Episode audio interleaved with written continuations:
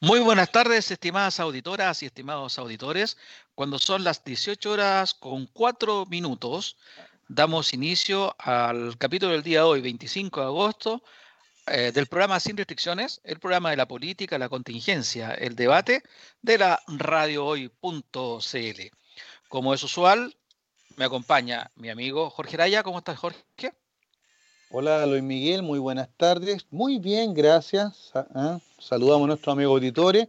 Ya le aprovechaba de comentar que tenemos muchos temas interesantes hoy día y un natalicio y también al final vamos a hablar de un asesinato, un piolet asesino. Eso nomás te voy a dejar. Buenas, Jorge. Y estamos, bueno, con nuestra amiga Lili Zúñiga. ¿Cómo estás, Lili? Muy buenas tardes. Te dejo para el final, pero en realidad debería ser anunciada primero. Bien. Igualdad de género. estamos por igual. sí, estamos por orden alfabético.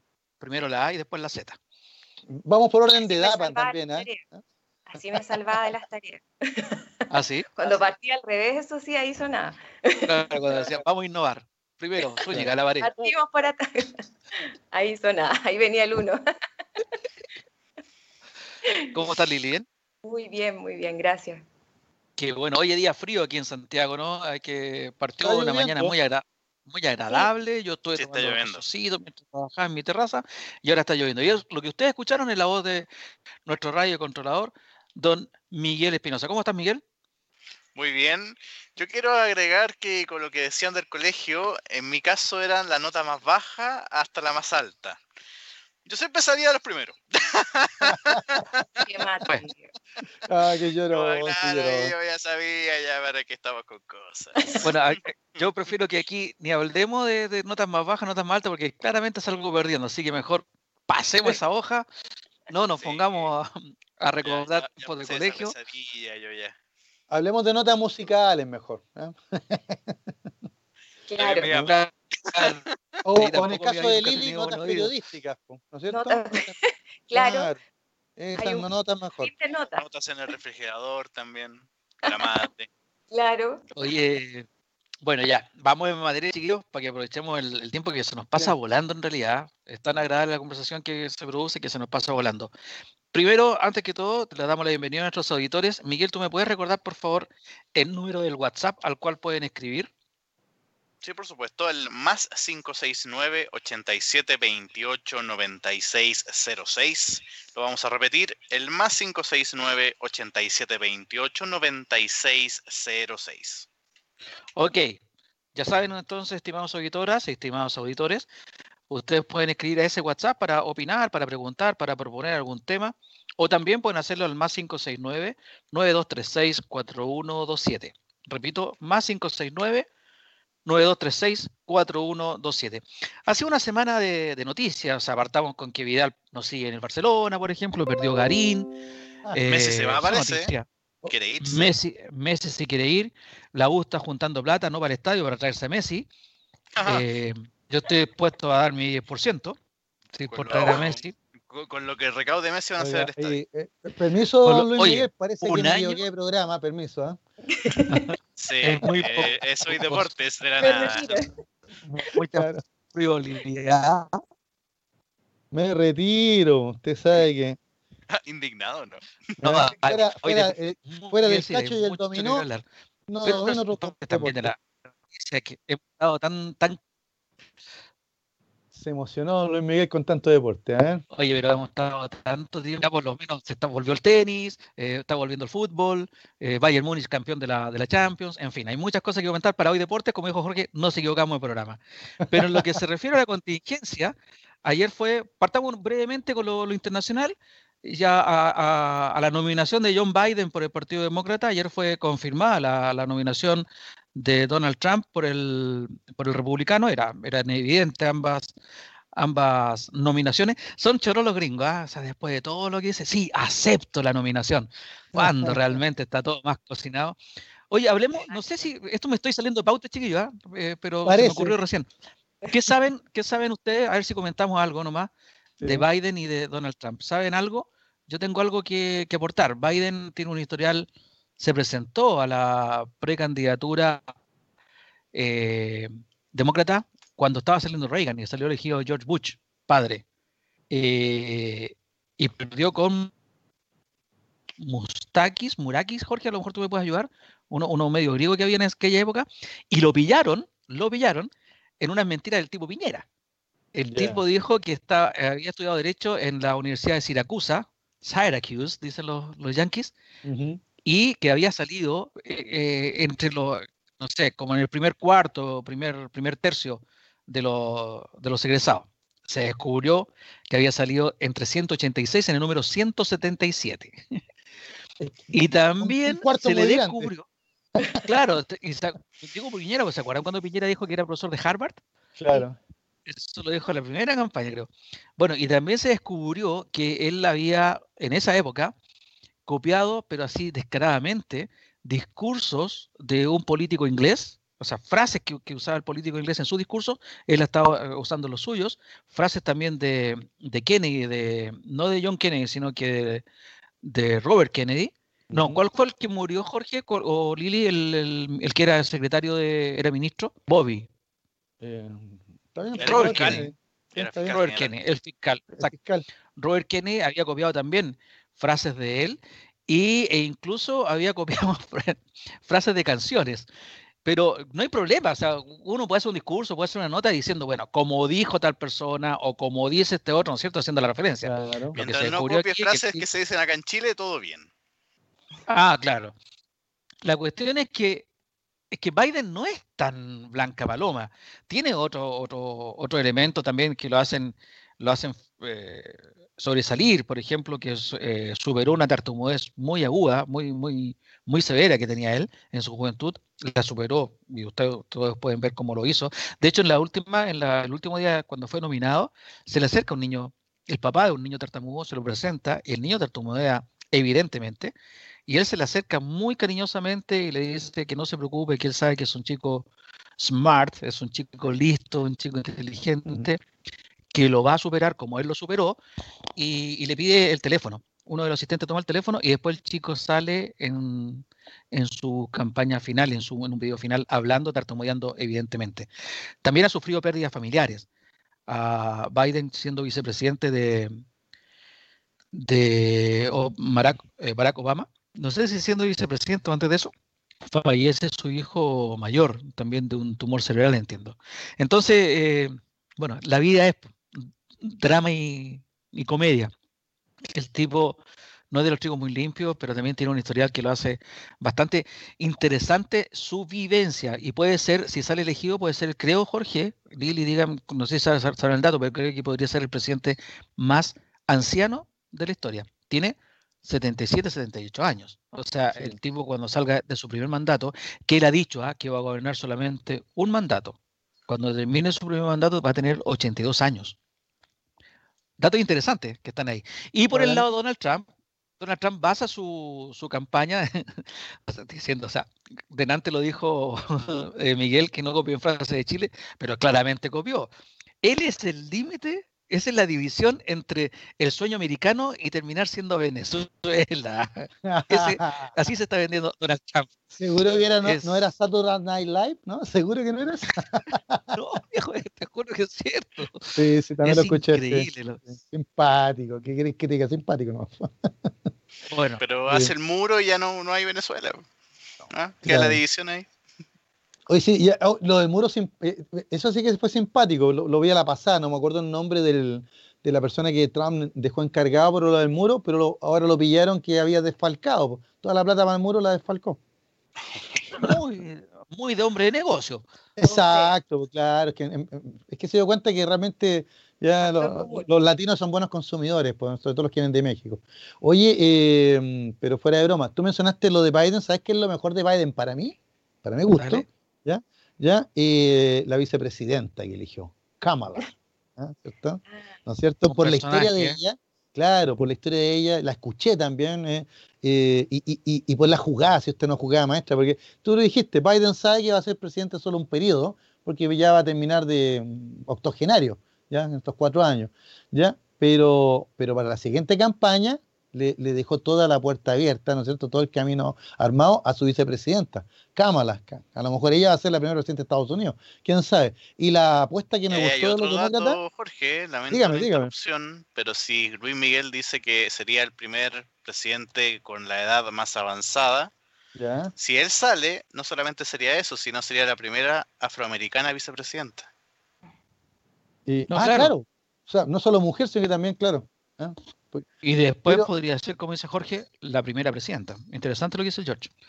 exacto. Así que, y, lo que me gustó en la convención demócrata es la, apuesta a la, a la historia de Estados Unidos. Estados Unidos es un país de inmigrantes un país que se, ha forjado a, través de, los siglos, ¿no es cierto?, con la llegada ya del Mayflower primero, de los, los esclavos africanos, ya en el siglo XIX llegaron oleadas de latinos, de italianos, griegos, judíos, alemanes, mira, si la lista es larga. Entonces, irlandeses, también. irlandeses etcétera, ¿ya? Y, y, me gustó ese reconocimiento y esa apelación. Claro, los demócratas saben que ahí está el voto con el que pueden ganar, pues porque no creo que ningún inmigrante o descendiente de inmigrante o hijo de inmigrante vaya a votar por Donald Trump. ¿Te fijas? Curiosamente, ha pasado, sí. Los cubanos sí, sí pasa. Votaron, gran parte de ellos votaron por Donald Trump.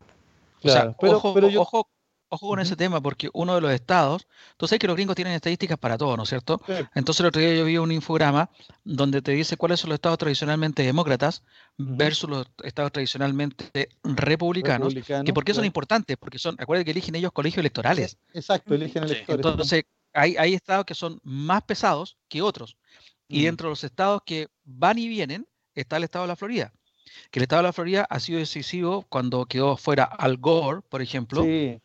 Ha sido decisivo también en las elecciones pasadas, cuando fue elegido Donald Trump, por lo que tú estás diciendo, eh, Lili, porque los cubanos se fueron, se fueron eh, favorablemente con su voto, se lo dieron, esos colegios electorales se lo dieron a, la candidatura de Donald Trump en desmedro de Hillary Clinton.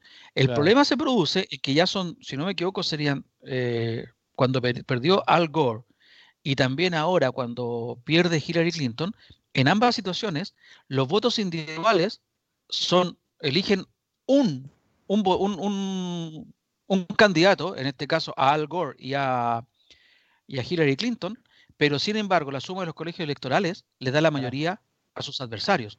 Exacto. Entonces, Tienen, tienen presidentes minoritarios. Y eso, eso se viene dando ya, como te digo, en forma seguida. Se, no se dio durante el periodo de Barack Obama, pero en las dos elecciones de Obama, pero sí en la anterior y la, y la siguiente. Entonces, esa, esa mención que ustedes estaban haciendo, yo tampoco me confiaría mucho en que los inmigrantes no voten por Donald Trump. Probablemente, como dice Jorge, el grueso de ellos votaría por Biden, pero hay un grupo importante, incluso hasta mexicanos, que han votado por, eh, eh, por los republicanos. Y bueno, está por verse. Pero bueno, quería hacer ese paréntesis. ¿Sabe quién debe tenerlo claro? ¿Sabe, Luis Miguel, quién debe tener claro estas elecciones norteamericanas? Ya voy. Putin. Preguntémosle a ah, los rusos. Esta a los rusos.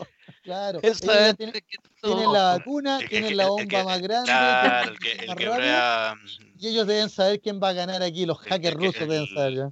El que prueba vacunas con los familiares. Yo pensé que usted iba, a decir, Jorge, a, una persona con apellido claro que anda. Que, no, no, fue no apellido claro. Ya yo me equivoqué. De apellido Crespo el que anda dando vueltas por ahí. Oye, ah, pero en, esta, en estos días, en estos siete días, y por eso vendamos ya en, lo que sí hablamos, en estos siete días han, tenido diversos sucesos que han ido ocurriendo. Por ejemplo, eh, vamos a conversar ahora de, de, lo que está sucediendo en Carabineros por justamente por el que se hizo público y dieron de baja a un teniente coronel que estaría siendo procesado por el delito del ataque a Fabiola Campillay, ¿no es cierto? El disparo a Fabiola Campillay. También vamos a conversar sobre el plebiscito, ya están quedando muy pocas semanas, sesenta y tantos días están quedando para, para el plebiscito de octubre, y como que las aguas están tomando un cauce natural. Pero quiero partir que conversemos sobre los camioneros. Hay una, hace no sé si fue la semana pasada, chiquillo, o la anterior, que hablamos de la semejanza con el año 72, 73, a esta hora se improvisa y un paro de los camioneros y, qué sé yo, y la amenaza de desabastecimiento. Y bueno, los carabineros están amenazando con entrar en un paro nacional a contar del día jueves a las 24 horas, es decir, las 0 horas del día viernes, ¿no? ¿Es, correcto? Sí. Exacto. Cuente. correcto. Conversemos. Le paso la palabra. Partamos por la, por las, partamos al revés ahora, por, desorden alfabético, por la Z. Me saqué el 1. Ah, no. Claro. Sí, tal cual. no estudié. Me saqué el 1. No, bueno, lamentablemente. El 1 es mío solamente. ¿Ah? El 1 es mío solamente. Yo soy el más porro acá. no te lo quito entonces. Oye, sí, pues volvamos al punto. Efectivamente, los camioneros se pusieron demasiado complejos en esta semana. Bueno, obviamente a raíz del caso de esta pequeña nueve años en, en que fue que se confirmó que había sido una bala. Eh, ellos dicen que es la gota que rebasó el vaso y apareció el señor eh, Sergio Pérez diciendo que el jueves a las 12 de la noche va a ser el día final, el plazo final que se le pone al gobierno para que eh, se respondan a los 13 proyectos que están en, el Congreso y si no existe una aprobación de esos 13 proyectos, habría un paro nacional, dicen ellos. Estamos hablando de una parte de los camioneros, eh, que son solamente el señor de... ¿Perdón? Fede Sur, es parte de, sí, es parte de, de la de la Confederación Nacional de Transporte de Carga de la CNTC. la Fede Sur es parte de esta. Y, Dime una eh, cosita, Lili, perdón que te interrumpa. ¿Quién es Sergio Pérez? Sergio Pérez es el presidente de la CNTC. Perfecto. Y el señor Villagrán es parte, es uno de los, es, presidente de la Fede Sur. Y fue el que sale, sale, con esta frase emblemática diciendo que no se va a, se va a transportar ni un kilo de arroz, ni remedios, ni nada hasta que exista una respuesta, que es lo lamentable, porque lo único que escuchamos en estas cuñas son solo amenazas. Eh, y no es ninguna, y, ellos abiertamente han dicho, el señor Villagrán dijo, no tenemos ninguna, no tenemos ganas de dialogar con el gobierno, nosotros queremos respuesta. Y para eso el señor Pérez puso este plazo del día jueves a las 12 de la noche como ultimátum. Así que claramente el escenario se complicó mucho más para el, para el gobierno. Eh, el señor Pérez, no hemos, yo no lo he visto muy activo en esto. Hace poco rato leí una, unas declaraciones de un diputado de, la zona, de la Araucanía, el señor Mellado de RN, que llamaba, increpaba al ministro del Interior diciendo, ya, pues acelere una mesa de, de acuerdo, porque necesitamos ya una respuesta que estamos, honestamente, yo creo que ellos piensan lo mismo, estamos esperando hasta estas 12 de la noche el día jueves para ver qué va a pasar, porque efectivamente es una amenaza no menor. Alguien dijo por ahí, creo que el señor Araya, que ha sido el que le ha bajado la intensidad a, este tema. Juan Araya. Eh, Juan Araya, que es el presidente de la Confederación Nacional de Dueños de Camiones de Chile. Él dijo que eh, no estaba con, intenciones de, eh, o sea, que no le parece el, vocabulario, la forma que han tenido de expresarse eh, y que él apela al diálogo y que no está de acuerdo con esta, con esta manifestación. Y él decía que efectivamente amenazar con que no se iba a trasladar ni un kilo de arroz era, era terrorismo, lo que ellos mismos quieren combatir con este paro de ya no más en la zona. Eh, eso es terrorismo, en definitiva, y lo han planteado distintos parlamentarios de, de, todas las, de todas las áreas, porque obviamente estamos en una situación especial, estamos viviendo la pandemia, eh, una situación como esta evidentemente eh, traería mucho más problemas de los que ya estamos sorteando en el país. Correcto. Eh, Jorge. Fíjate que yo escuchaba a Lili y mientras la escuchaba estaba pensando lo siguiente. ¿ya? Mm, contémosle un poquito a la gente. la situación que, estamos viendo ahora, para, según mi opinión, según mi opinión, ya es el desgobierno en el que se encuentra. O sea, tenemos un presidente débil, tenemos un gabinete débil, ya. Eh, eh, fíjate que estoy leyendo aquí las declaraciones. Dice aquí los camioneros exigen que el Congreso tramite con urgencia 13 leyes que están descansando hoy día en el Senado. ¿ya? Y dice, y también los camioneros llamaron a otras personas y grupos intermedios a sumarse a la iniciativa por el fin de la delincuencia y restablecimiento del Estado de Derecho. Mira, al leer eso, ¿qué, es lo primero que pensé? Estado de Derecho. ¿Quién tiene que mantener el Estado de Derecho? El, gobierno, ¿no es cierto? Eh, mantener el, orden, la paz, la seguridad, garantizar eso. ¿ya? Los camioneros sienten que eso no está siendo garantizado, ¿ya? Y no solo le ponen ultimátum al gobierno, sino que lo que es más grave, ya llaman a otros grupos intermedios, ya entiéndase otros sindicatos, ¿no es cierto?, otros gremios, etcétera, ya a sumarse a esta iniciativa. O sea, en el fondo, no hay gobierno, no hay presidente, no hay ministro del Interior, porque los camioneros están llamando a los grupos intermedios ¿ya? A, a tomar, ¿no es cierto? O mejor dicho, a restablecer, como dicen ellos, el Estado de Derecho. Yo quería aportar lo siguiente para que a la gente le quede más claro. ¿Cuáles son estas 13 leyes? No las tengo todas, pero en resumen sería la siguiente. Ya, eh, modernización de carabineros de Chile, gran tema, ¿ya? También lo tenemos ahí para comentarlo. Eh, modernización de la Policía de Investigaciones, la que por algo está haciendo su pega, ¿no es cierto? Por lo menos sigue investigando. Modernización del sistema de inteligencia, no cabe la menor duda de que eso no hay inteligencia, ah, tal vez en la Fuerza Armada, pero acá, en Carabineros, investigaciones de Chile no hay. ¿ya? Mm, técnicas especiales eh, relacionadas con las conductas terroristas, ¿ya? fortalecer la fiscalización y persecución de delitos de robo y hurto de madera, eh, infraestructura crítica y la ley Juan Barrios que ya comentamos tiempo atrás de acerca de este caminero que, murió. ¿Por qué, por qué esta, esta situación? Uno dice es por la niñita que fue herida a bala en Coyipulli pero recordemos que la niñita que fue herida a bala Coyipuye simplemente ha sido el detonante, el gatillante de algo que venía de antes. Ya recordemos que dos semanas atrás comentamos del ultimátum de los camioneros. Ya comentamos que estaban divididos. Ya sin embargo, para mí lo más grave ya es que aquí aparecen personeros tanto de la política como de gobierno apoyando esta movilización de camioneros. ¿ya? ¿Y, a quién me refiero? A Jacqueline Van Rieselberg que le encuentra toda la razón a los camioneros. Ya dice ella acá, ya no me parece bien que se ocupe la coacción.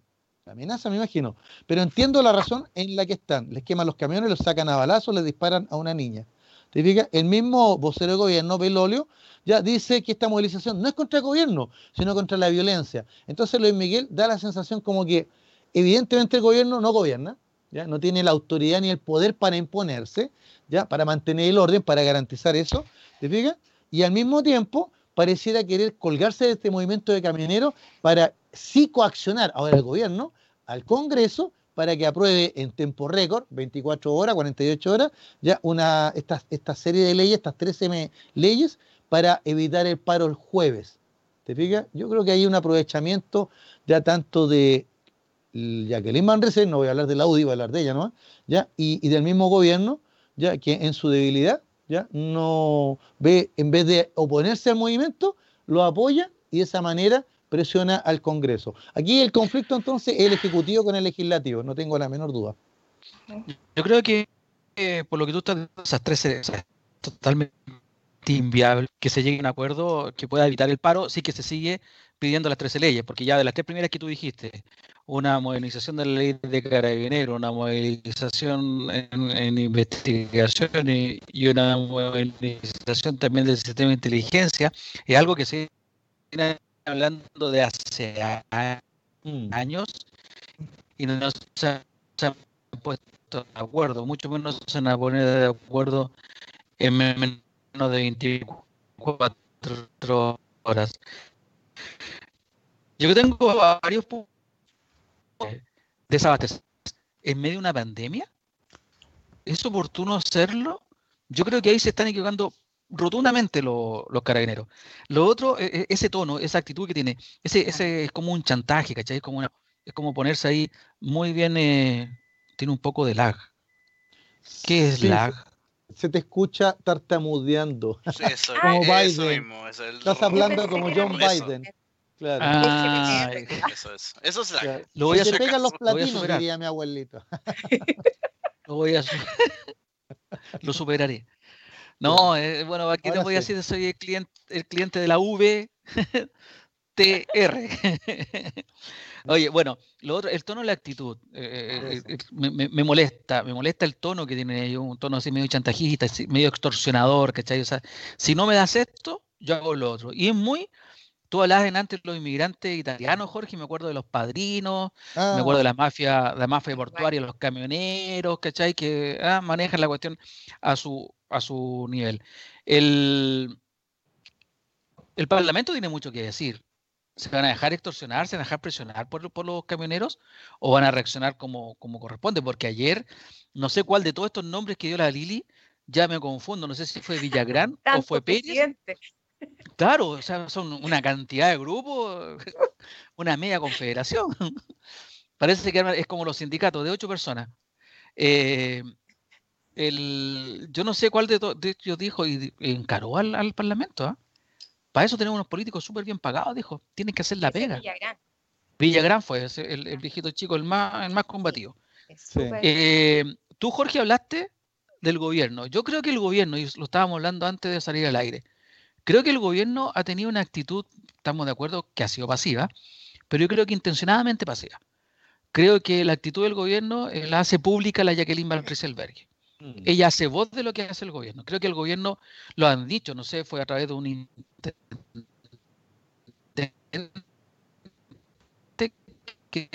Toma un poquito de agua. las políticas que hay en el Parlamento. Ahí sí.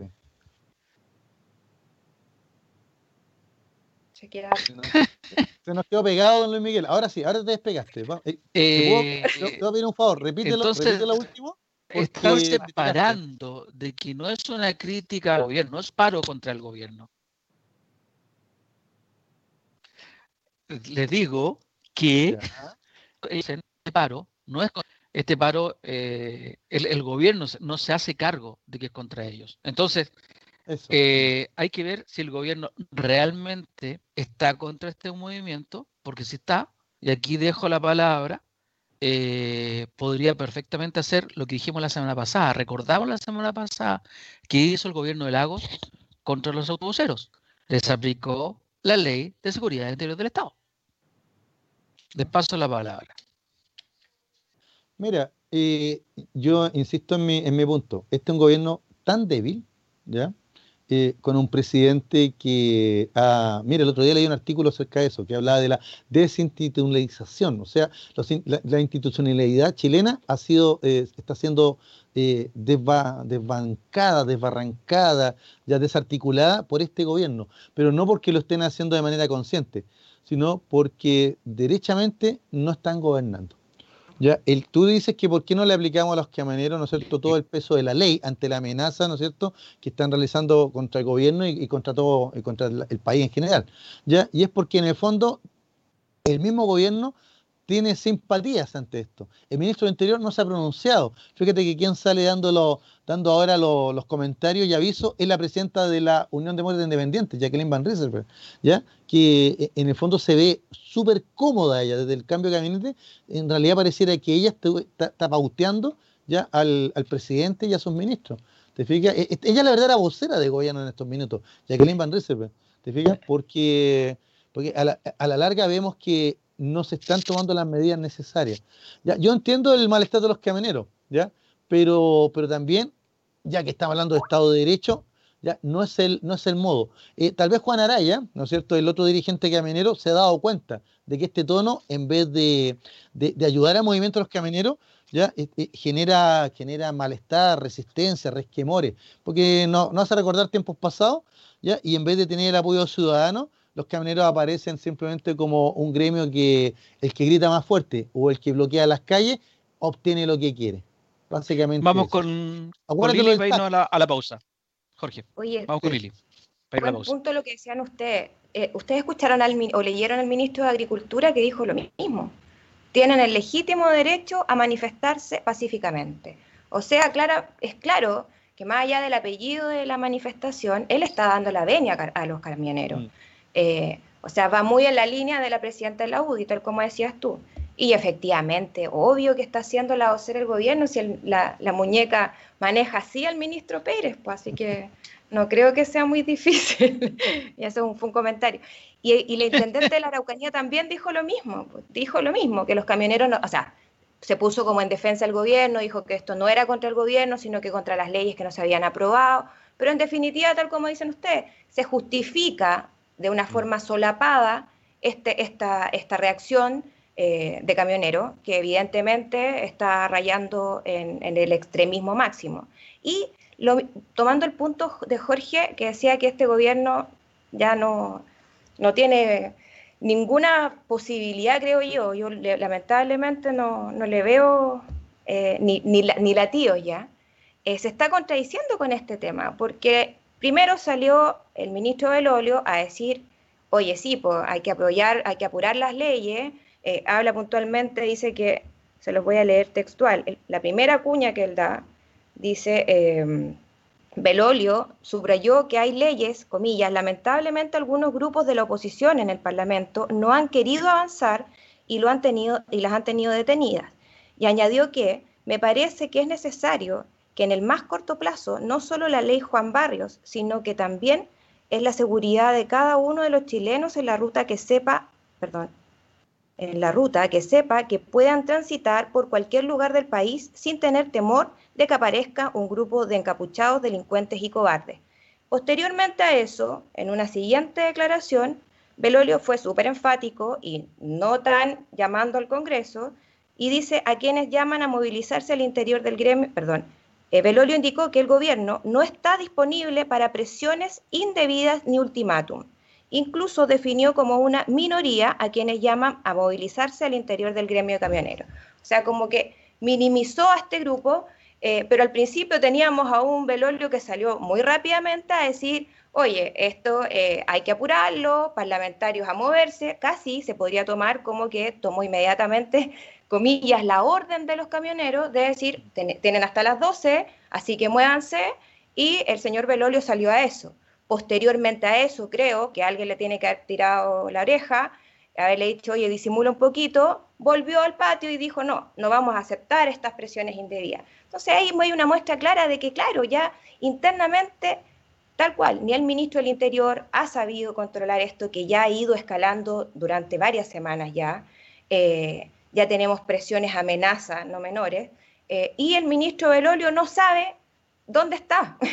Parece que les informan tarde o, salen antes el llamado a la Cámara, como decíamos en mis tiempos de, periodista de política, eh, la polilla, las polillas, eh, cuando se prende la luz salen las polillas. Entonces, ah. a lo mejor lo, lo, cautiva mucho más que se prendió la cámara y salir él de vocero, o sea, rapidito a la primera cuña, que parece que revisar, evaluar y en qué están, porque no se ve mucho eh, cómo está procediendo el gobierno en este tema.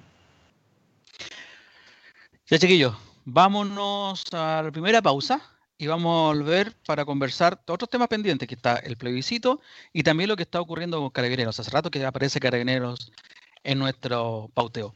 Vamos a la pausa y volvemos en breves minutos.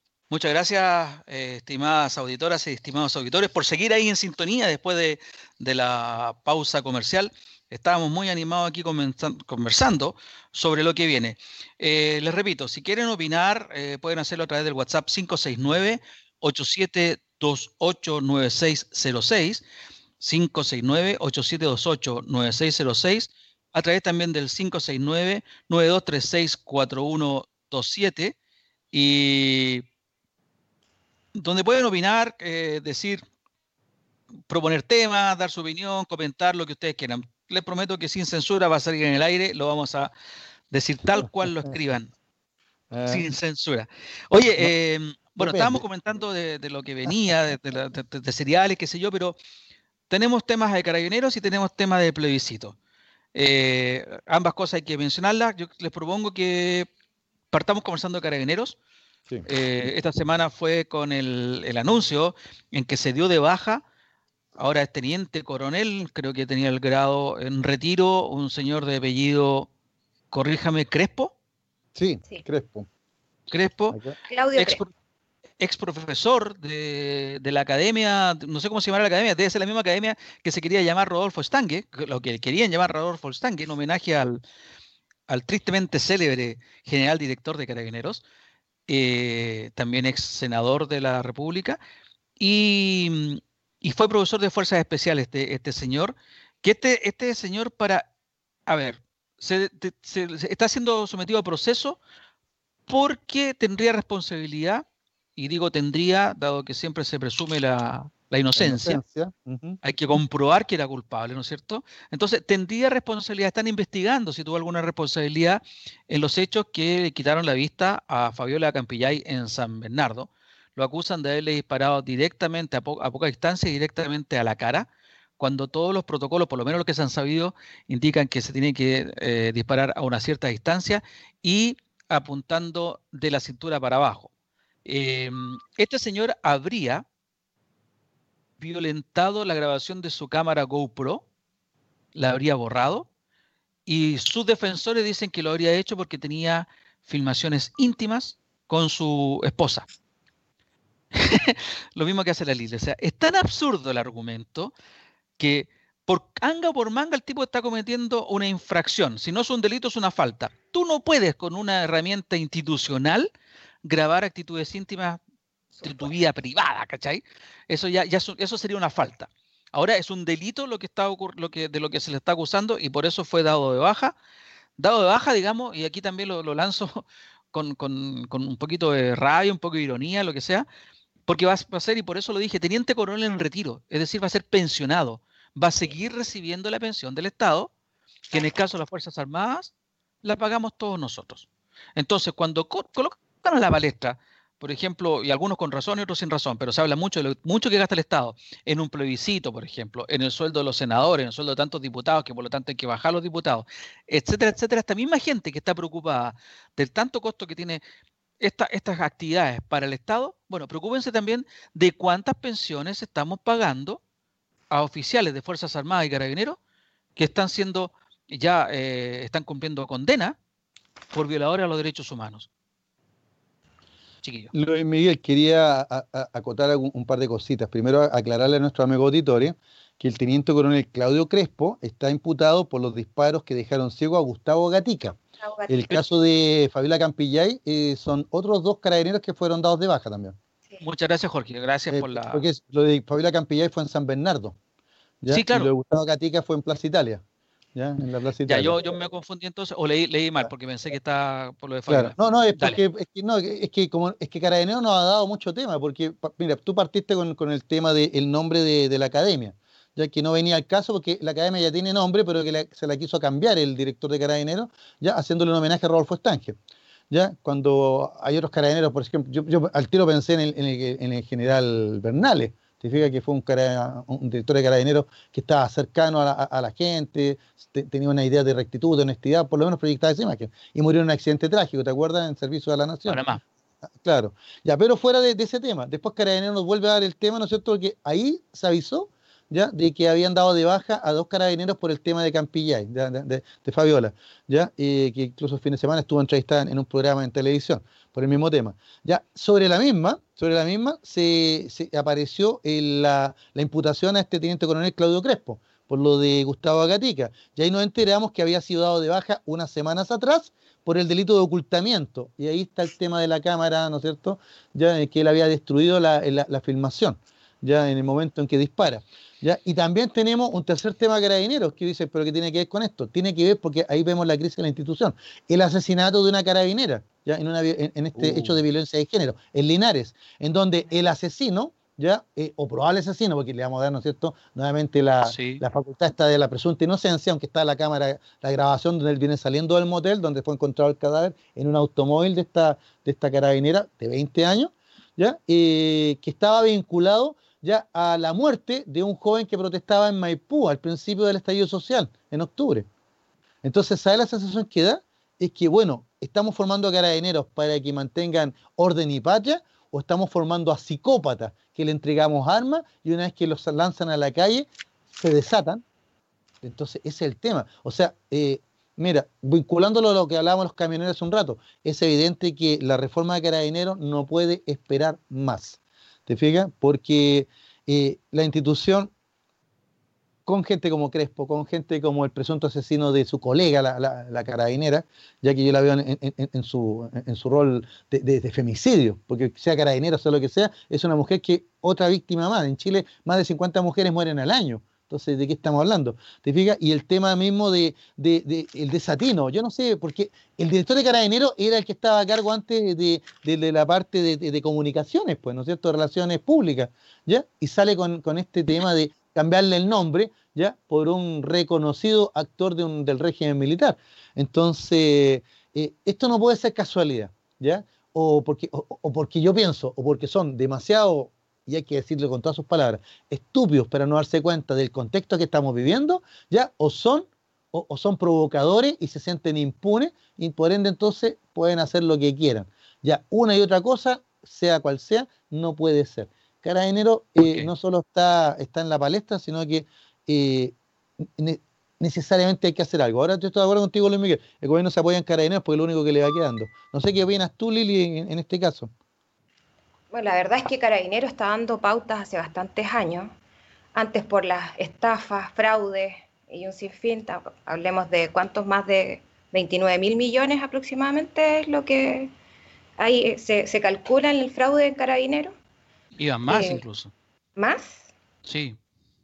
Bueno, o sea, harta, plata ha estado, ha estado en manos de las cabezas de carabineros. Recordemos cuántos fueron descabezados los últimos, hace los últimos dos años.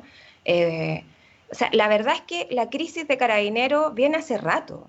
Y la, el, problema lamentable o el más cercano, la plata obviamente a todos nos va a afectar, pero el, el, punto más cercano de carabineros con la ciudadanía se mostró el 18 de octubre de en adelante. O sea, todas las lesiones, muertes eh, que hemos tenido, acusaciones de, abusos sexuales, ha, abierto una inquietud en relación a la calidad eh, de la salud mental de carabineros y que claramente da mucho que eh, desear. Lamentablemente hemos visto imágenes de golpizas a niños, a mujeres, ahora acabamos de lamentar la muerte de esta niña de 20 años, una carabinera, en manos de un carabinero que ya tenía antecedentes previos, que ya había sido denunciado, que estaba siendo investigado por esta muerte que dice Jorge. O sea, claramente no hay un seguimiento de la sanidad mental que tiene nuestra institución de carabinero y que se dice tanto internamente, se dice que está tan descabezada esta institución que claramente en situaciones para ellos muy eh, de segundo plano dejarán la, eh, salud mental de carabineros. hace poco traté de poder bajar el estudio. Un grupo de estudiantes de la Universidad Católica quiso indagar mucho más en esto eh, y de los datos que pude recoger, que decía que carabineros incluso les da vergüenza presentar licencias médicas por estrés porque todo es mal mirado. Entonces, tú tenés claro que esa es la gente que sale a resguardar nuestra seguridad pública.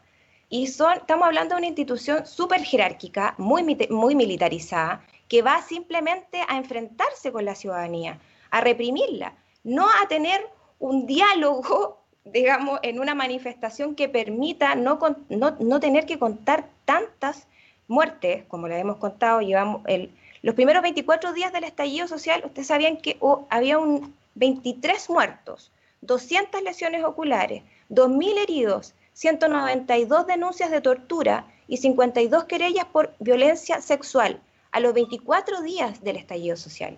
O sea, evidentemente las cifras te dicen que algo está funcionando mal, sumado a todas las imágenes que hemos visto, donde, como les decía, la violencia, eh, los mismos hemos escuchado, no sé si se recuerdan, cuando salió un médico a decir que era evidente que no estaban disparando eh, al aire, sino que directamente al abdomen, a los ojos, que por eso es el número de lesiones. Entonces, a mi parecer es sumamente complejo lo que estamos viviendo, porque, insisto, son los que se supone nos van a, nos cuidan.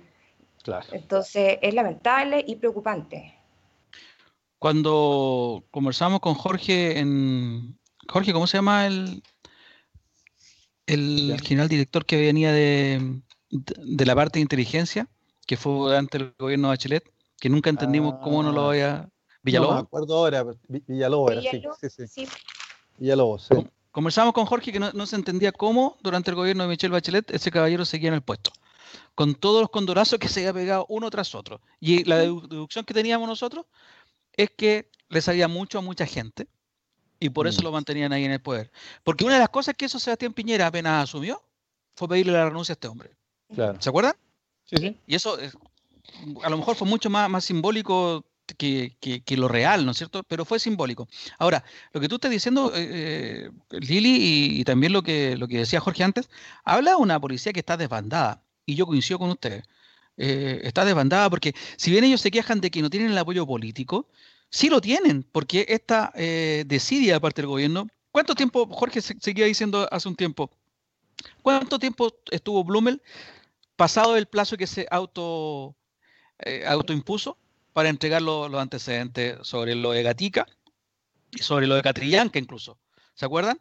Sí. Han pasado no sé cuántos días y saben, carabineros, que son inmunes, ¿cierto? Y, eso, y eso, chiquillos, Jorge lo puede decir, viene desde el retorno a la democracia. Carabineros nunca se democratizó. Carabineros nunca se insertó en la sociedad. Y esa cuestión, porque seguía siendo carabinero atropellador y abusador en los sectores bajos, en las poblaciones, con las barras, en las barras de los estados. Y esa cuestión la sé de primera fuente. Yo lo sufrí. Esa arrogancia, esa prepotencia, ese abuso de parte de carabineros estaba latente. Entonces, cuando Jorge habla de la reforma de carabineros, es algo que no se va a solucionar con una ley de modernización de carabineros como la que quieren los camioneros. Esta cuestión se requiere una, una, reforma profunda. Y hay varias ideas respecto de eso, porque lo que tú estabas diciendo, Lili, también habla de abusos al interior de la institución. Y cuando mucha gente sale, oye, todos hablan de los derechos humanos de los delincuentes, pero nadie habla de los derechos humanos de los carabineros, sabemos bien, por definición, qué son los derechos humanos, que los carabineros como agentes del Estado cuando alguien atenta contra ellos, tienen al Estado que los defiende y existe una institucionalidad que los, que los defiende y que los protege, pues bien, al interior de la, de la institución sí que hay serios abusos a, a los derechos humanos. Eh, bueno, Lili tuvo problemas técnicos, se cayó. Jorge, ¿vamos a hablar del plebiscito? Por supuesto. Usted sabe, amigo auditor, ¿ah? que sin restricciones, hoy día se suma, se cambió de lado, Lili. se puso más a tu izquierda, no a tu derecha. Eh, usted sabe, amigos auditores, fuera de bromas, que sin restricciones hoy día comienza ta, ta, ta, con Camino al plebiscito, un espacio de este programa para orientar a la ciudadanía. Camino al plebiscito. Exactamente, ¿no es? Claro. Así, así que la idea, amigos míos, ustedes saben que en dos meses más, porque estamos casi dos meses, un poquito más, ya, eh, vamos a tener que responder dos preguntitas, don Luis Miguel, ¿no es cierto? La primera es si queremos una nueva constitución. ¿Apruebo o rechazo? Y la segunda pregunta es el mecanismo, ¿ya? ¿Convención constituyente o convención mixta? Constituyente. Eh, sí, pues. O sea, yo estoy contándole a nuestros auditores cuáles son las público mi voto secreto. Ah, claro. Ah, ahora, si usted quiere que haga público mi voto, eh, vamos a tener hartos problemas por eso. no, pero hablando, hablando en serio, amigos auditores, eh, ustedes saben que soy profesor de historia, Y, yo siempre insisto, la historia no se repite, pero por Dios que interesante ver los procesos anteriores. Hace 100 años atrás eh, llegaba a Chile un nuevo presidente, Arturo Alessandri Palma, y fíjate que a partir de, de 1920 hasta por lo menos 1938, imagínate, 18 años, ya pasaron tantas cosas, se creó carabinero, hubo protesta, hubo la matanza del seguro obrero, o sea, uno empieza a revisar y uno dice, oye, la historia se repite. No, no se repite, sino que las personas ya mantenemos, ¿no es cierto?, los mismos deseos, voliciones y pasiones, ya, y los errores se repiten. Y como diría por ahí, ¿no es cierto? Ya lo he señalado varias veces, este filósofo norteamericano, Jorge Santayana, ya eh, los pueblos que no saben su historia están condenados a repetirla. Ya, cuando vemos la historia de Chile, vemos que hemos tenido muchos momentos, muchos momentos, digamos, de, de situaciones de crisis económicas, sociales, políticas, pero el país ha sabido salir adelante. A veces brutalmente, guerra civil, golpe de Estado, pero otras veces la ciudadanía ha logrado llevar adelante estos procesos. Y yo soy de los optimistas que creo, amigos míos, que el plebiscito es muy importante porque es la manifestación más clara de la soberanía nacional. Si leen la constitución del 80, la que pretendemos cambiar, ¿no es cierto? Ya, ahí dice claramente, porque venía de las constituciones anteriores, que, que en Chile la soberanía es nacional y se manifiesta a través de la votación, a través del sufragio. O sea, cuando votamos y elegimos, o cuando votamos y nos consultan y decidimos, ya ahí estamos ejerciendo nuestra soberanía. Entonces, amigos míos, de aquí a dos meses, el consejo en este pequeño mini espacio de radio hoy es que camino al plebiscito, sí, votemos, porque ahí estamos ejerciendo nuestro derecho. Ahí somos soberanos. Voy a paso la palabra, amigo Luis Miguel. Voy a esperar con ansias cuando usted defina su voto secreto. Nunca insecreto. Eh, sí, yo, bueno, aquí hay algunos que me están comentando que ya más o menos saben para dónde va la cosa, pero juguemos un poco. no, yo, o sea, yo, yo, la verdad que la incógnita contigo me, me, me, me, eh, tiene así asombrado, no, no, no podría decir ¿Por quién va a votar usted? Uno de nuestros amigos auditores, que es un importante autor, le va a mandar un saludo, yo lo llamo el mecenas, porque es el que permite que este espacio salga al aire en algunas momentos. mi amigo el mecenas, mi amigo el mecenas, siempre me comenta que cuando uso la boina chilota, se nota al tiro mi tendencia. ¿Ya? Pero justo hoy día había salido el sol, sé que no me la puse, pero bueno. Pero esa boina es patagónica, hombre. ¿Ya? Bueno, me la compraron en Chiloé, que quiere que le diga? Por eso le puse chilota. bueno, yo te voy a contar una historia. Una vez fuimos con un, con un primo que venía a Estados Unidos a comprar artesanía a Pomaire y de repente estaba comprando una linda prenda de vestir hecha en Ecuador, para que tú sepáis. Y yo en Ángel Mo también vi prendas hechas en el Perú, eh, de, todo, de todos lados. No, Esa es la... La Incluso, incluso, ¿cómo será de chilota mi boina? Que se destiñó. Se destiñó, ¿viste? Y no sigo cantando porque ustedes ya saben la canción. bueno, otro, otro día vamos a, vamos a ver, vamos a discutir lo de la boina. Oye, respecto al plebiscito, eh, claramente están aumentando las voces que van por el apruebo. Hasta tenemos gente que, que ya, como dijo Evelyn Matei, no asombra por su zigzagueo. Ahora se define como socialdemócrata. Un el que antes era conocido como un gallo de pelea. ¿Te acuerdas en la primera campaña de, Joaquín Lavín, cuando poca gente lo conocía, era un gallo de pelea y era pinochetista acérrimo, 100%, así casi el nivel de, Iván Moreira, bueno, ahora socialdemócrata. Eh, ese zigzagueo que hizo mención hoy día Evelyn Matei está dividiendo las aguas un poco en la extrema derecha, ¿ah? porque la UDI, sectores de la UDI lo están apoyando con ese afán de llegar al poder como sea, y otros sectores están molestos por esa, esa cambiarse camiseta también como quien se cambia de corbata. Oiga, y cuéntenos usted, porque usted, usted tiene cercanía o, lo conoció por ahí, pues, a, nuestro amigo don, Joaquín Laín, ¿no es cierto? Se nos quedó pegado. súper mal. Sí. Lili, a lo mejor saca, la, saca tu pantalla, tu cámara, y, a lo mejor ahí mejora la Lili, Lili está igual que el parlamentario argentino que haya puesto un, un, cartel con él. Pues. claro. Eh, bueno, lo que te quería decir, la bien estuvo ayer en una, en una entrevista. ¿El Lili ahora nos escuchas bien? Yo los escucho así. Sí. no los veo bien. ¿Sabes qué, Lili? Parece que es el lado, porque cuando Luis Miguel estaba de ese lado también se escuchaba mal. claro. intenta ocupar datos, Lili, si es que puede. Claro. Bueno, Luis Miguel, vamos con los datos. Mientras tanto, Lili soluciona su problema. Eh, Lavín estuvo en una entrevista en televisión y afirmó que incluso muchos en el gobierno están por el por el por el apruebo. Eh, y, e incluso piensa él que Piñera, y yo también pienso lo mismo, ¿eh? yo creo que Piñera en su fuero interno también está por el apruebo. Lo que pasa es que no lo puede decir. Y me parece bien, en lo personal considero que, es bueno que un presidente de la República mantenga esa aparente neutralidad y no, no se incline ni por uno ni por otro, porque tenemos mala experiencia en Chile cuando los gobiernos se abocan a apoyar una candidatura o una postura por sobre otra, porque empiezan los flujos de plata para un lado y para el otro, que se ve, se ve hasta, hasta feo. Eh, se ve corrompido. Absolutamente. Hay una, el otro día estaba viendo, bueno, aparte de la, de la academia, se habla de, la research y hay, otras con otro nombre también. Todas las encuestas están dando por lo menos un 70% para la opción de la prueba, por sobre el rechazo. Y lo que hablábamos en días pasados, un 70% es muy grande.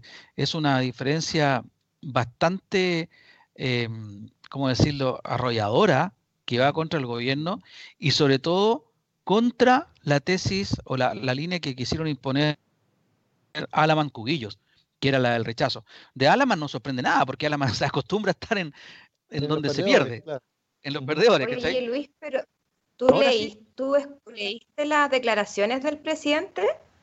No, no las he leído, Lili, dale. habla sobre la carta en blanco, que no recomienda partir de la carta en blanco. Así que no sé si está tan por el apruebo.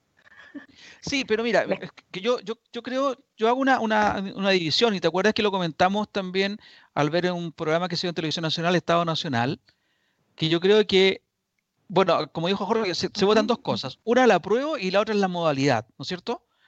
Eh, yo creo el, el apruebo es el que está arrasando. La modalidad es la que, la que tiene algunas ciertas, eh, ¿cómo decirlo? Eh, ciertas dudas. ¿Por qué? Y lo decía uno de los panelistas que estaba en Estado Nacional. Todos pensamos que al decir asamblea o convención constituyente va a estar copado en su gran mayoría por ciudadanos independientes. Sin embargo, al contrario, van a ser elegidos por los grandes grupos formados por los partidos políticos. Esa es una de las grandes dudas que quedan para muchos, dicen. Que la injerencia que van a tener los partidos políticos en la elección de los constituyentes es bastante grande. Entonces, que sería como replicar el Congreso. Exactamente, y, más encima que van a ser elegidos por eh, gente que tiene escaso apoyo.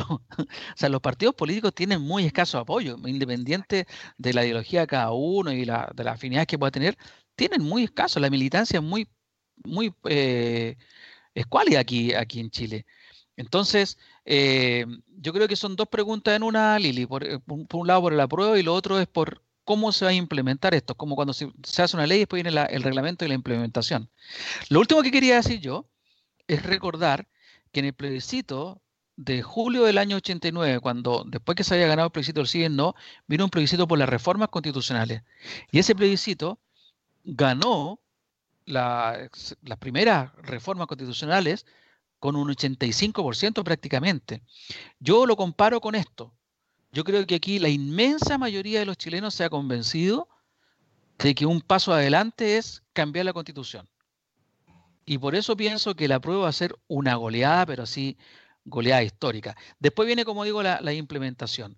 Para ese plebiscito del año 89 hubo un acuerdo, primero fue un acuerdo entre los que se llamaban la derecha democrática en ese entonces, que era Renovación Nacional, liderada por Sergio Onofre Jarpa y por un mucho más joven Andrés Salamat, con la democracia cristiana. A través de la democracia cristiana se sumó la concertación de partidos por la democracia, que en ese tiempo era la Alianza Democrática. Y después de eso hubo una propuesta que sacó la UDI, una propuesta de reformas que primero se oponían a cualquier tipo de reforma, después sacaron una reforma así para la risa, y finalmente fue el gobierno, a través de la Junta de Gobierno, que se sumó a este acuerdo entre la Nación Nacional y la concertación. Yo pienso y ahora me estoy atreviendo a, decir que parece que el 70% se consolida. Lo importante sería lograr saber cuánto más arriba del 70% van a, van a llegar a la opción de la prueba. Lili. Yo la verdad es que creo que va a seguir subiendo, porque tal como decías tú, ya todo el mundo, el que partió viendo esto como un, un brusco reinicio, está entendiendo que es la única forma que existe de que todo esto vaya mejorando en, el tiempo, que es la única manera que tenemos de avanzar por todos los amarres que tiene nuestra constitución. Eh, por lo tanto, claro, eh, a mi parecer y lo que he escuchado y leído es que la derecha se equivoca en seguir generando esta lucha del rechazo contra el apruebo, porque ya los números te aclaran de que el apruebo ya va a arrasar. Por lo tanto, la mirada que debiese tener la derecha debiese ser de cómo se va a trabajar en esta nueva constitución. Pero parece que ellos todavía siguen muy entrampados en seguir discutiendo eh, los, pormenores, digamos, de este, de esta, el primero el plebiscito y segundo el cómo se va a, construir, a constituir, digamos, esta, esta constituyente. Eh, no te veo, así que tú me guías. Sí, sí, ya estamos claros más o menos. Vamos a ir a una pausa. No sé, Jorge quiere decir algo antes de irnos a la pausa para que vamos con la efeméride. Pero respecto de lo, del, plebiscito, vamos a seguir conversando como anunció Jorge. No sé si escuchaste eso, Lili. Lo que habíamos acordado, vamos a seguir hablando todos los capítulos de Camino al plebiscito. Qué bueno. para que hablemos de la gira por el rechazo. ah, claro. Jorge, vamos a, la pausa entonces. Vamos a la pausa. ¿De qué vas a hablar, trotskista? Vamos a hablar de, un asesinato hace 80 años. ¿Te acuerdas que te comenté ahí? Un piolet asesino le puse yo. ¿Ya? Vamos a explicar por qué. Y vamos a, también a recordar a, un grande. Él, él, decía que no era escritor de ciencia ficción, sino que era de fantasía. Y creo que tenía razón. Ray Bradbury. 100 años de me gusta, me gusta esa definición que voy a hacer. Perfecto. Pero antes de irnos, Miguel, para un poquitito. Quiero saludar a un gran amigo en común que tengo con Jorge Araya, don Carlos Espinosa, el Charlie, que está cumpliendo 55 primaveras. Date cuenta, Jorge, que está viejo el Charlie. Un qué, qué impertinente de este dice, saludos de cumpleaños nomás, pues, ¿para qué le tira todas las velas encima ahí todo el Es que quería que la, quería que la Lili le hiciera la, la galantería y decir que era un lolo. O sea, Claro. Saludos, Charlie. De ahí te llamo, de ahí te llamo. Si está viejo el Charlie, imagina cómo estamos nosotros. Charlie Espinosa, gran amigo, un gran abrazo, que sean 55 más acompañados de todo- todas tus mujeres, muy bien eh, acompañado, muy bien agasajado, muy bien festejado. Te lo mereces eso y mucho más, Charlie. Feliz cumpleaños. Vamos a la pausa y ya venimos con la última eh, bloque. de Sin Restricciones. Ya estamos de vuelta, los que quedamos en el panel de, de Sin Restricciones del día de hoy, 25 de mayo, de, de agosto, de mayo, del De mayo. 2020. Estaba pensando en Argentina como siempre. Claro, Como estaba siempre, claro. En los hermanos argentinos que les mandamos un saludo ahí, como siempre. Sí, nos están Ah. escuchando ahí de Buenos Aires, de Neuquén también nos están escuchando. Mira, De tú, para que tú veas oh, qué bonito debe ser Neuquén, no sé por qué, me metí en harto. entre ¿no? nosotros, entre nosotros, ¿Sí, ¿Tú conoces No. Neuquén? Sí, No, muy- no, no, no, no es bonito, no es bonito. Mu- Mucha pampa, Pero- muy, muy de- semidesértico, ¿qué onda? Sí, no hay nada, weón, ni una pampa.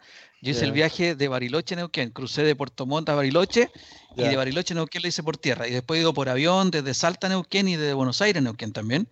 Y la verdad que la Pampa es una cuestión impresionante, es, es kilómetros, kilómetros, kilómetros y no hay ni un cerro ni una cuestión. Ese viaje se hace larguísimo. Ni un gauchito. ¿no?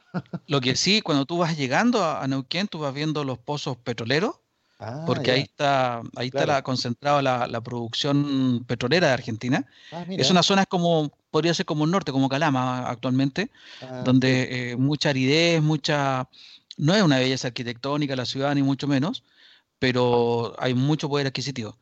Y Claro. todo es, es muy caro. Ahí está mm, YPF y están otras petrolíferas internacionales también.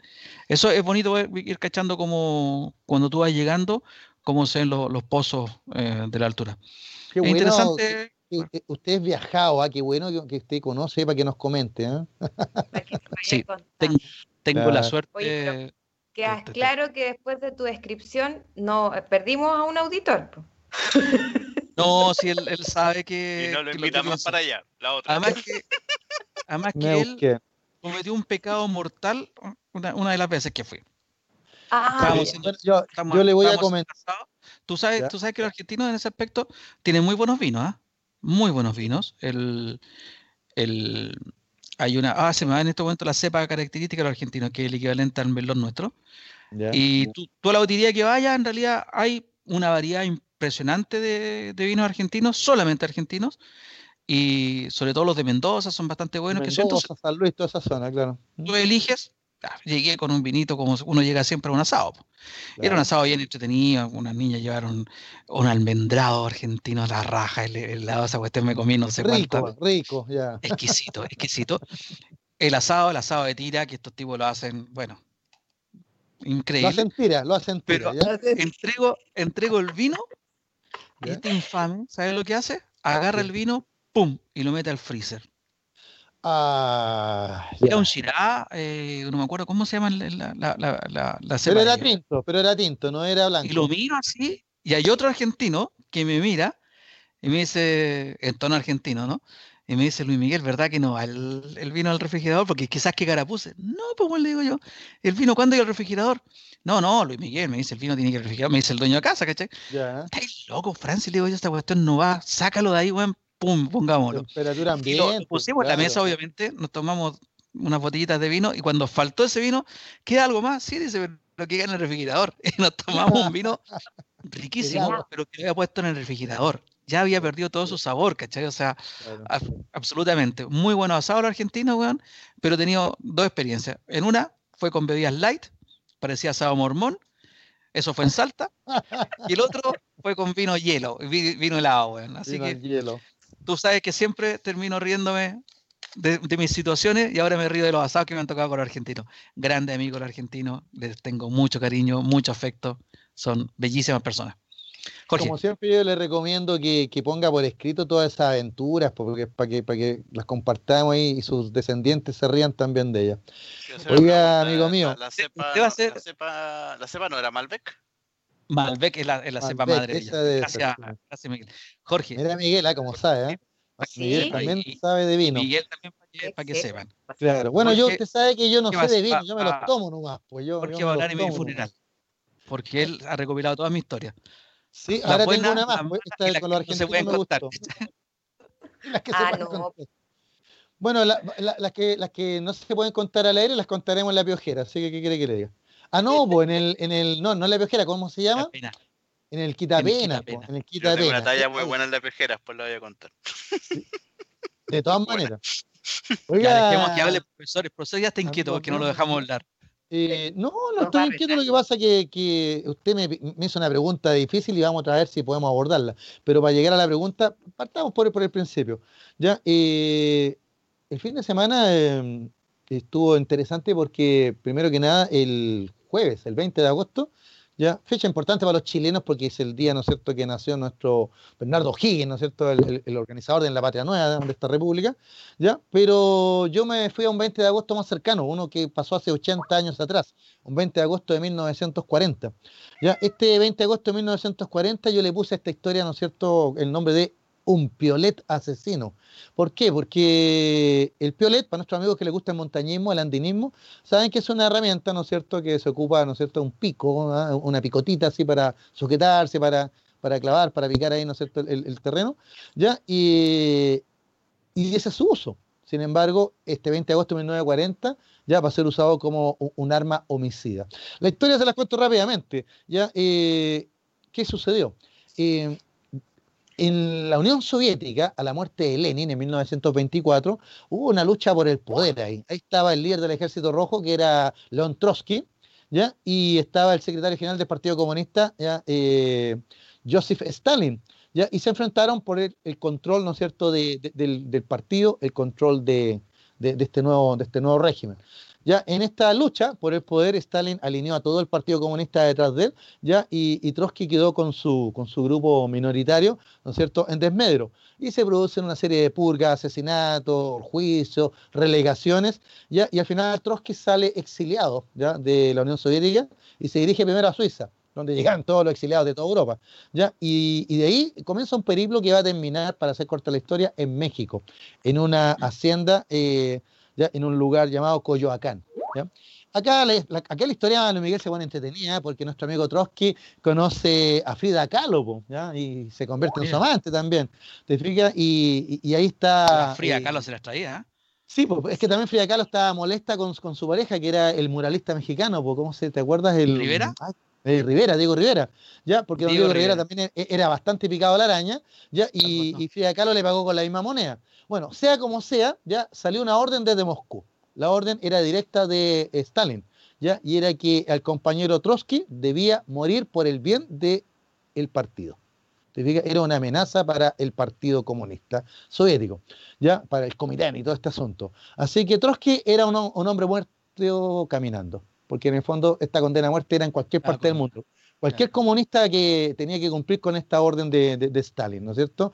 Porque esa era una de las, una de las premisas del régimen de Stalin, ¿no es cierto? Esta, esta verticalidad total del partido, ¿no es cierto? Esto que eh, eh, el, eh, Stalin, ¿no es cierto? Este culto a la personalidad donde él nunca se equivoca y toda amenaza hay que conjurarla, ¿ya? Y por eso hicieron las tremendas purgas. Bueno, para hacer corta la historia, nuestro amigo Diego Rivera ya intentó asesinar a, a, Trotsky con, entrando ahí, disparando ahí con, con un grupo ahí de, sicarios que, que tenían, ¿ya? Pero a los machos mexicanos, a, a, lo, a lo mero macho, pues, a lo mero macho bien mexicano, entraron disparando, ¿no es cierto? Claro, ¿ya? Y los guardaespaldas de Trotsky, los guardaespaldas de Trotsky salvaron la situación y aunque usted no lo crea, Trotsky salió indemne, salió sin, sin ningún rajuño, ¿ya? Pero de ahí quedó claro que, que su situación no, no, era...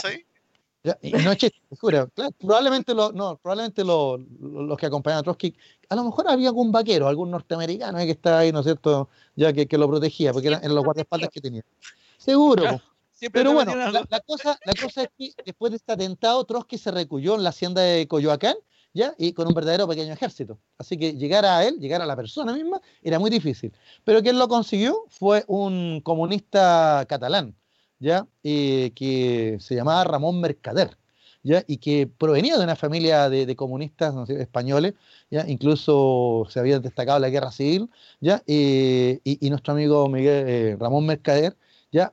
va a conseguir eh, llegar hasta la misma persona de, Trotsky. De una manera muy sencilla, ¿ya? Él se puso a, pololear, pues empezó a pololear ahí a la secretaria de Trotsky, ¿ya? Y, el tipo, Mercader, tenía, era atlético, grande, alto, ya hablaba varios idiomas, era un tipo muy inteligente, ya era un verdadero agente encubierto, era un verdadero agente soviético, ¿te fijas? Y él, eh, a través de, este... buen este partido era de este romance, era buen partido, claro, de este romance ficticio, ya, con, la secretaria de Trotsky, consiguió empezar a ir a dejarla primero, la iba a buscar y la iba a dejar, como buen pololo, ¿no? Ya, y después, en algún minuto, Trotsky y su señora no encontraron nada más simpático que, oye, pero ¿qué pasa el joven? Conozcamos a este joven, ¿ya? Y tomamos un juguito con él, y al final empezó a, durante casi un año, ir a la hacienda y llevaba regalos, y era muy simpático.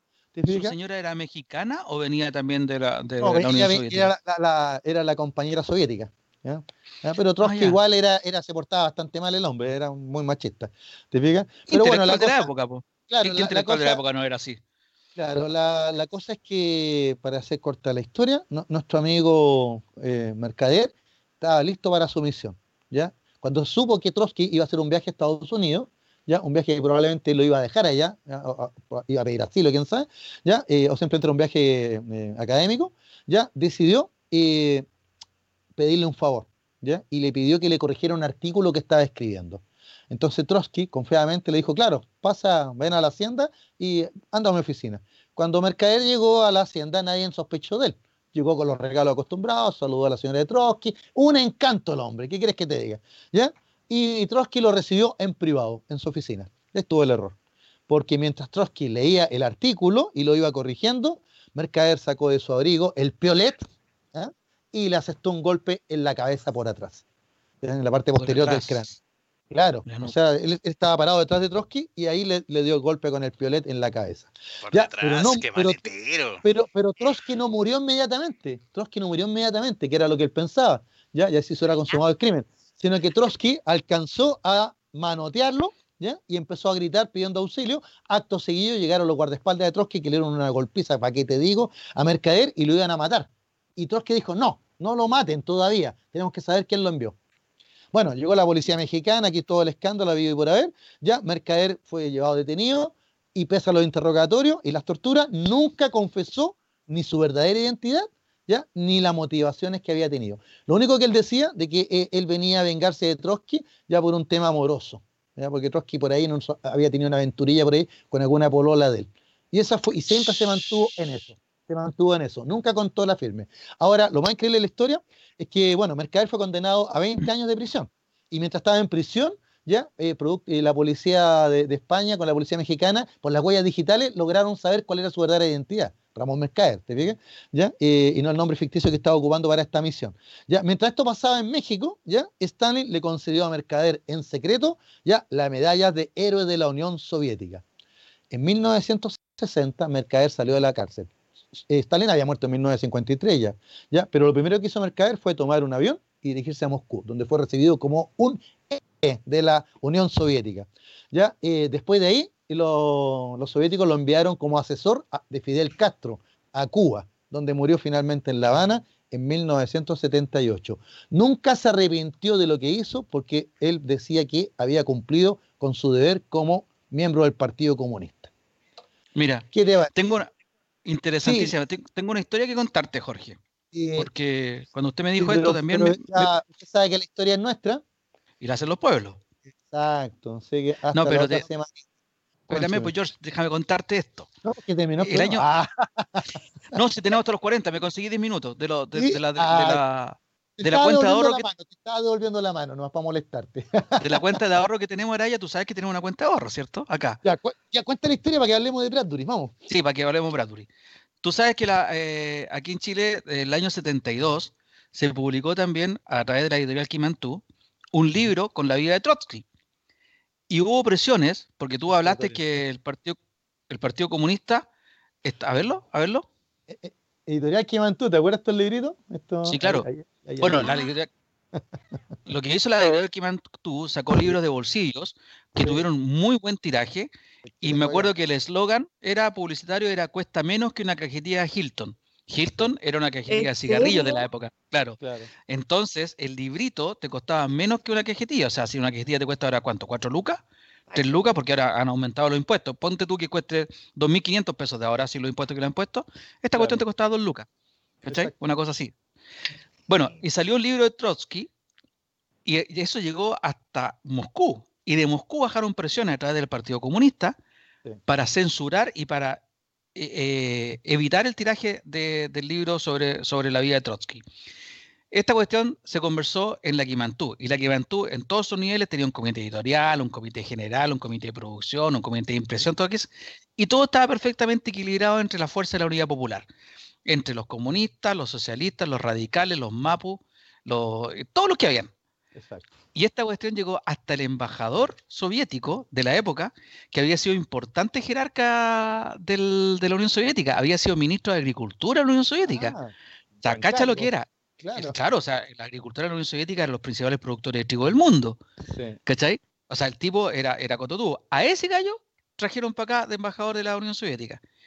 Y el Partido Comunista Chileno, alineado con lo que decía el Partido Comunista Soviético, acuérdate que había un dicho, cuando llueve en Moscú, los comunistas chilenos usan paraguas. Usan paraguas, sí. Eh, también presionaron al presidente Salvador Allende.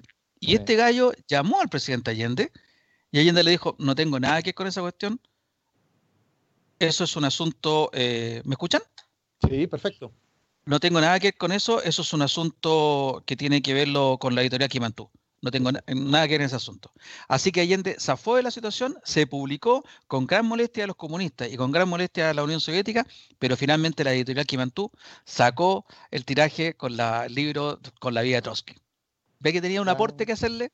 De todas maneras, usted me había hecho una pregunta en, la semana y yo quería, eh, eh, es una pregunta difícil, como siempre usted me pone en aprietos. Pues. Súper difícil, súper difícil. Pero, la, pero busqué aquí algo para resumirla. Fíjate que la, pregunta? la pregunta es la diferencia entre trotskismo y leninismo. ¿Ya? Bueno, partamos de la base que, eh, que, la doctrina de Marx, ¿no es cierto? de Carlos Marx, ¿ya? Fue tomada, ¿no es cierto?, por Lenin, ¿ya? Y, y le hizo su aporte, por eso hablamos de marxismo-leninismo. ¿Ya? Y que Trotsky también toma la doctrina de Marx, ¿ya? Y también le va a hacer su aporte, ¿ya? Su, mirada, en el fondo, más que aporte, digamos, su, propia mirada, ¿ya? Como Mao claro, exacto, como lo hacen Mao, Fidel, etcétera. O sea, aquí cada, e, estos caballeros son, se parecen a los pastores evangélicos, pues leen la Biblia y después la interpretan. ¿Te fijas? Una cosa así.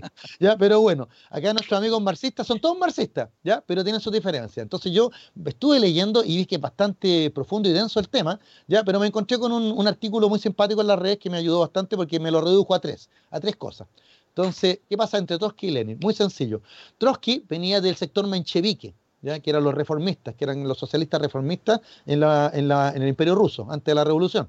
¿ya? Y, de ahí se salió de los mencheviques para unirse al sector bolchevique, que eran los socialistas revolucionarios.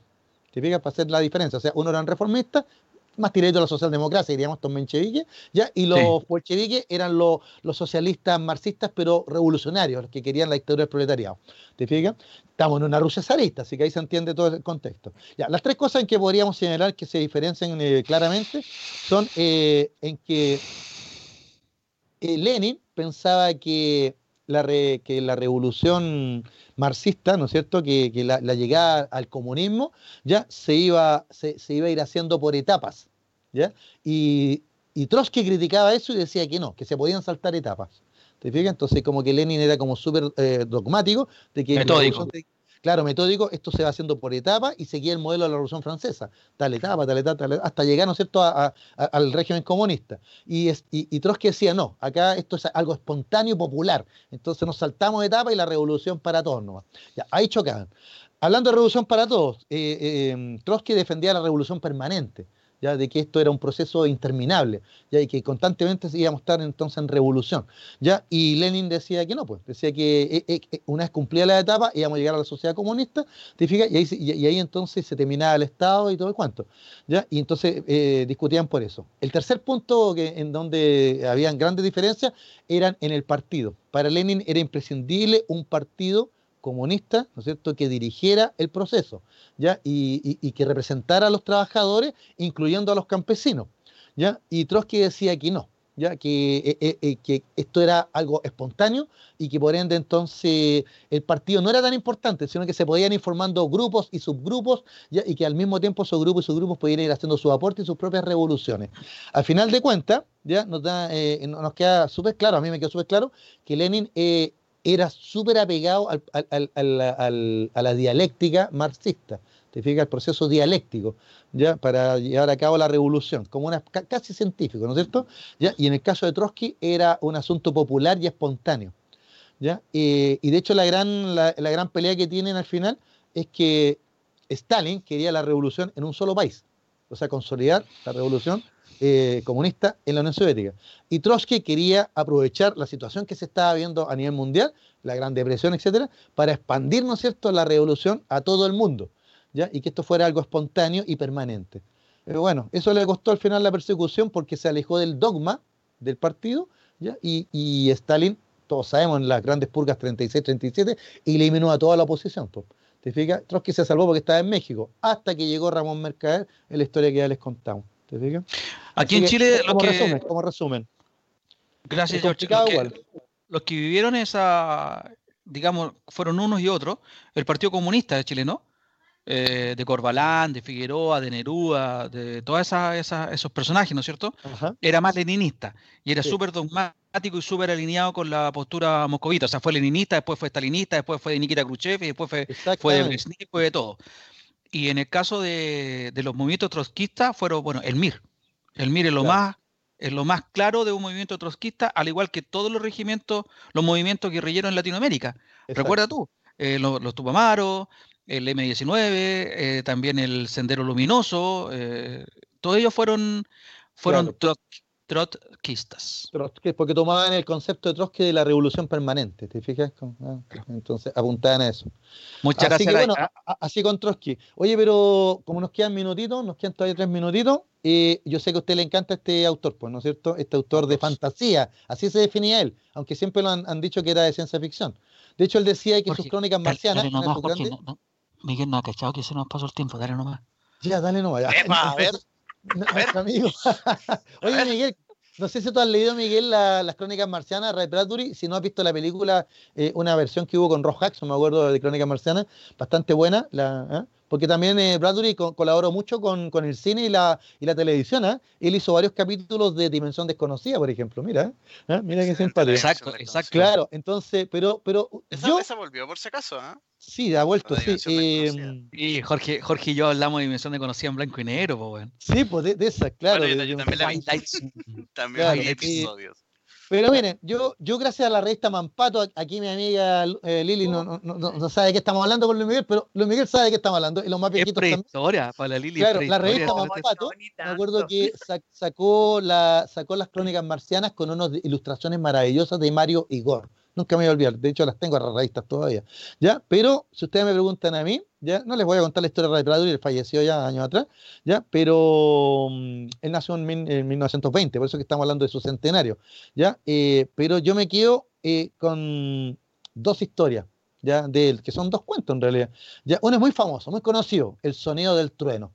¿Ya? Esa famosa historia de, estos tipos que viajan a la máquina del tiempo a cazar dinosaurios eh, en el pasado y uno pisa una mariposa. Y cuando vuelven, no les voy a contar lo que pasó, pero bueno, lean el cuento, es notable. Ah. Ya hay muchas versiones fílmicas, películas, etcétera, de este cuento notable del sonido del trueno. De, hecho, ese, cuento, ese cuento fue hasta parodiado por los Simpsons.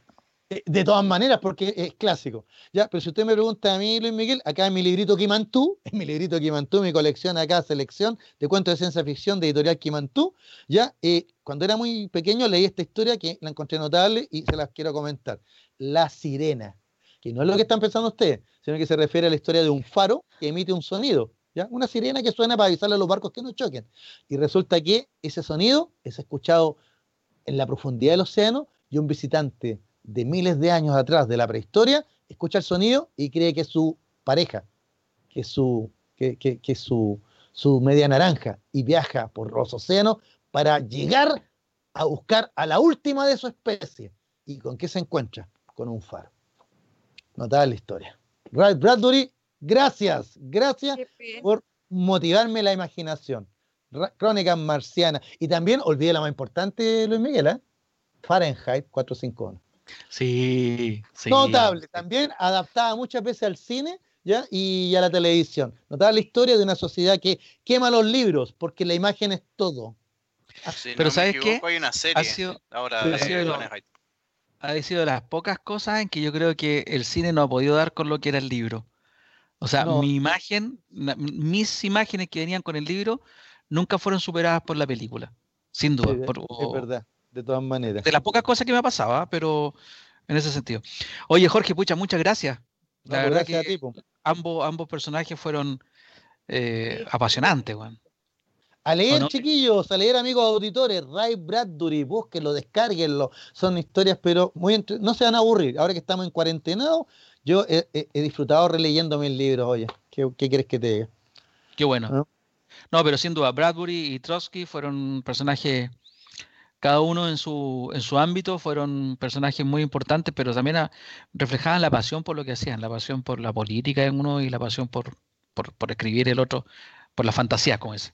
Lili. Un último, un último detallito, Luis Miguel, un último detallito de Ray Bradbury. Tú sabes que nunca fue a la universidad porque le tocó vivir la Gran Depresión, así que no tenía dinero, su, familia no, tuvo recursos. Entonces, ¿sabes cómo se hizo escritor? Ajá. Yendo a la biblioteca. Yendo a la biblioteca, no, y leyendo. Para que vean, amigos míos, qué tanto, qué licenciatura, no sé qué. No, a leer nomás, vamos.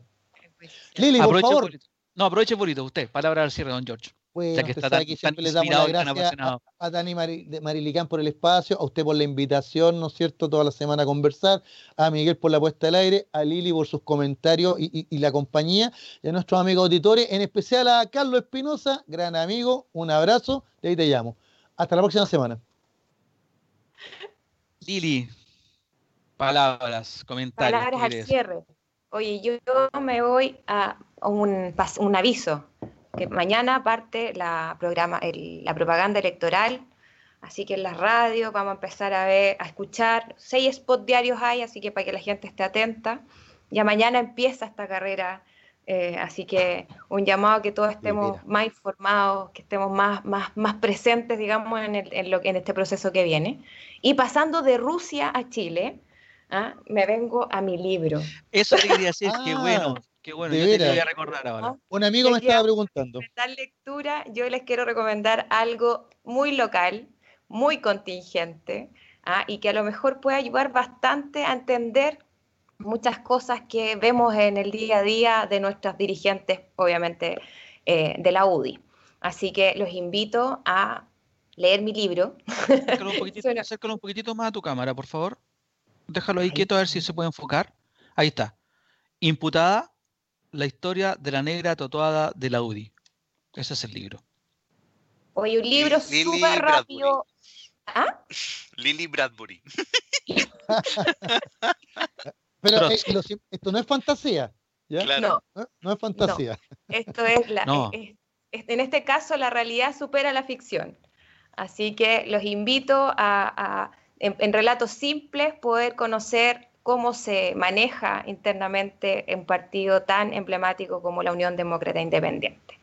¿Dónde se puede comprar tu libro, Lili? ¿Está también en formato ebook? No, no lo tengo en ebook, pero conmigo. Yo eh, lo mando, lo escribo, hago todo. Así que conmigo en mi Twitter, arroba negra tatuada, pueden encontrar el libro Imputada. Ahí va con el autógrafo.